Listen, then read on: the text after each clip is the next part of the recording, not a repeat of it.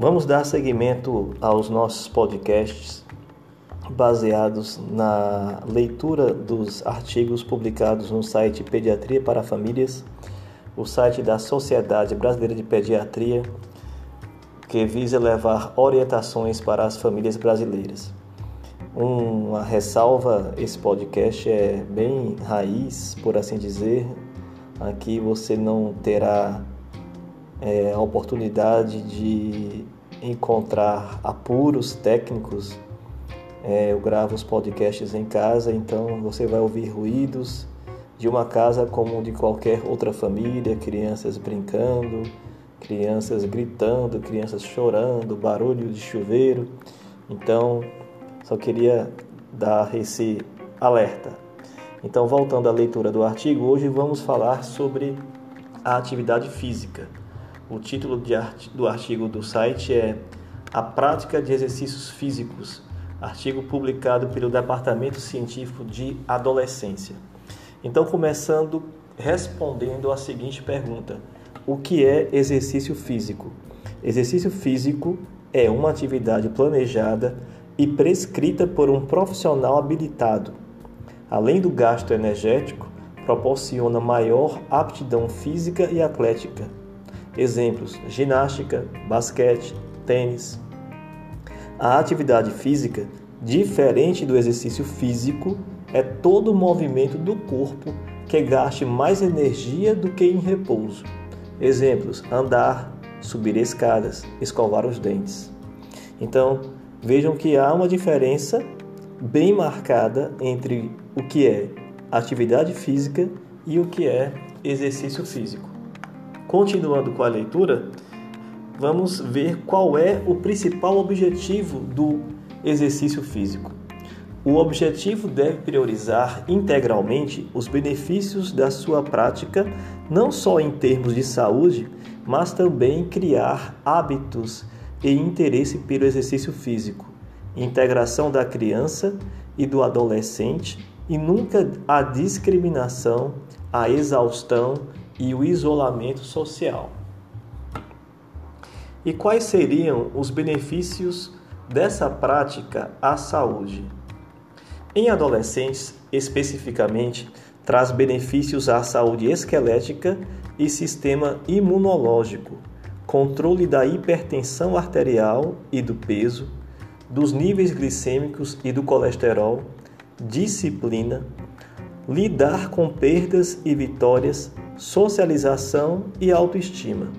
Exercícios físicos realizados de forma regular ou frequente estimulam o sistema imunológico, ajudam a prevenir doenças, doenças cardiovasculares, diabetes tipo 2, moderam o colesterol, ajudam a prevenir a obesidade, entre outras.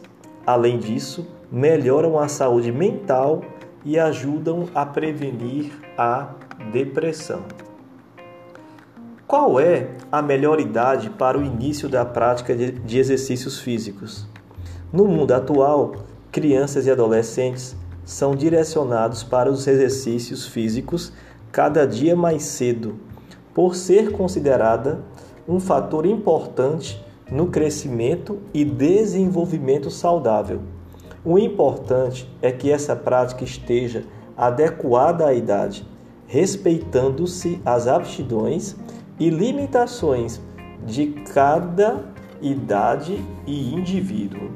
Quanto mais cedo a criança for estimulada à prática de exercícios, mais duradouro e indispensável será a sua vida esportiva. Mas será que existem exercícios mais adequados de acordo com a idade? Será que existem esses, esses exercícios que sejam mais adequados de acordo com a idade? O mais importante é adequar o exercício físico à fase de desenvolvimento que se encontra a criança e o adolescente, para que não haja lesões, tampouco sobrecargas. De 2 a 5 anos, o objetivo é a socialização e deve-se priorizar a coordenação motora com brincadeiras supervisionadas e até dirigidas, mas de maneira lúdica e prazerosa. Entre elas, o caminhar até a escola, correr, pular cordas, brincadeiras com bolas, bicicletas, escolinhas esportivas. De 5 a 10 anos, a criança já apresenta uma maior habilidade motora, agilidade e coordenação, estando apto à natação, futebol, capoeira, surf, skate, danças, ginástica, lutas, entre outras múltiplas modalidades. Entre 10 e 12 anos, o requisito é a velocidade, época em que existe uma grande aptidão para o atletismo e o ciclismo. Na puberdade, estarão prontos para os, para os exercícios de resistência e explosão, como jogos de quadra, judô, tênis e outros. Inicia-se a fase de competições. Mas pode surgir a dúvida: meu filho adolescente pode frequentar a academia em qualquer idade? Dúvida muito comum, não é mesmo? Embora grande parte das academias estabeleça um limite por idade, o critério a ser utilizado não é o cronológico, mas sim a avaliação do estágio de desenvolvimento puberal. Só a partir do estágio 4, onde o desenvolvimento de caracteres sexuais e crescimento ósseo estão praticamente completos, é que ocorre o desenvolvimento muscular e, portanto, é quando o adolescente está apto a fazer exercícios de força. Dessa forma, evitam-se maiores riscos de lesão e sobrecarga nas articulações. Antes disso, pode acontecer lesões por desgaste de articulações e musculares. Estão liberados para exercícios aeróbicos em fases mais precoces.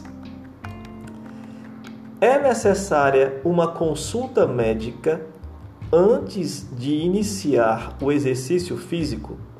Sim, é recomendável uma avaliação pré-participação médica em todas as faixas etárias, para que se adeque o treinamento à fase de desenvolvimento e para que fatores de risco individuais sejam evitados, inclusive prevenção de morte súbita. Atletas de competição devem ser avaliados com consulta médica, exames laboratoriais, eletrocardiograma, teste ergométrico e ecocardiograma. Outra dúvida muito comum nesse âmbito: o que são suplementos? Suplementos são substâncias normalmente usadas com o objetivo de melhorar o desempenho atlético e aumentar a massa muscular. Não existe comprovação científica de sua eficácia e seu excesso pode levar à sobrecarga renal e podem ser a porta de entrada para o uso de anabolizantes e drogas. Exemplos de suplementos: proteínas do soro do leite, whey protein, albuminas, aminoácidos, L-carnitina, hipercalóricos, creatina, cafeína, entre outros. E o que seriam os anabolizantes? Anabolizantes são hormônios esteroides androgênicos anabolizantes, como a testosterona, usados de forma ilícita por atletas ou não, para aumentar a força muscular ou melhorar a aparência, uma vez que desejam obter um, abre aspas, corpo perfeito, fecha aspas. No Brasil, a grande preocupação tem sido o uso crescente por não atletas, principalmente por adolescentes, que com o imediatismo próprio da idade querem um ganho de rápido de massa muscular, de fácil acesso e muitas vezes estimulados e orientados erradamente por instrutores de academia, sem nenhum conhecimento científico para essa indicação e que podem colocar em risco a vida e o desempenho de seus atletas.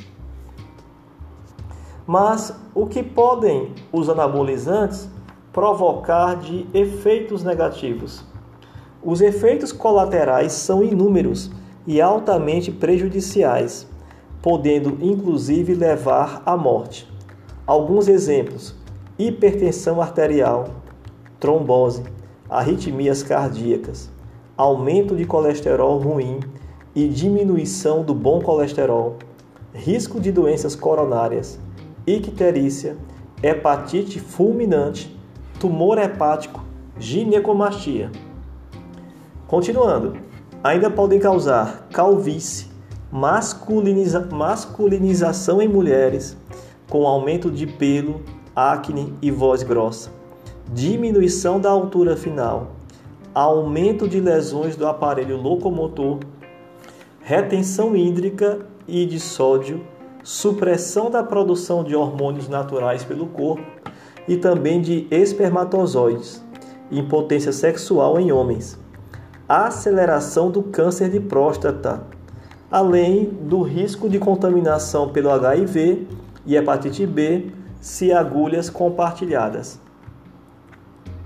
Afinal, como acompanhar e orientar o adolescente durante o exercício físico? O adolescente deve ser orientado que, apesar de grande benefício da prática esportiva, os resultados são demorados e que critérios devem ser seguidos para a sua prática, respeitando seu desenvolvimento puberal. Discutir com os, com os adolescentes os valores verdadeiros, trabalhando de forma adequada à distorção de sua imagem corporal e culto ao corpo, com valorização de seu desempenho, melhorando sempre sua autoestima. Outro ponto é destacar o risco do uso de anabolizantes, hipercalóricos e suplementos pré e pós-treino, devendo ser exposto de maneira clara e objetiva, com um trabalho constante para que o adolescente entenda seus efeitos maléficos.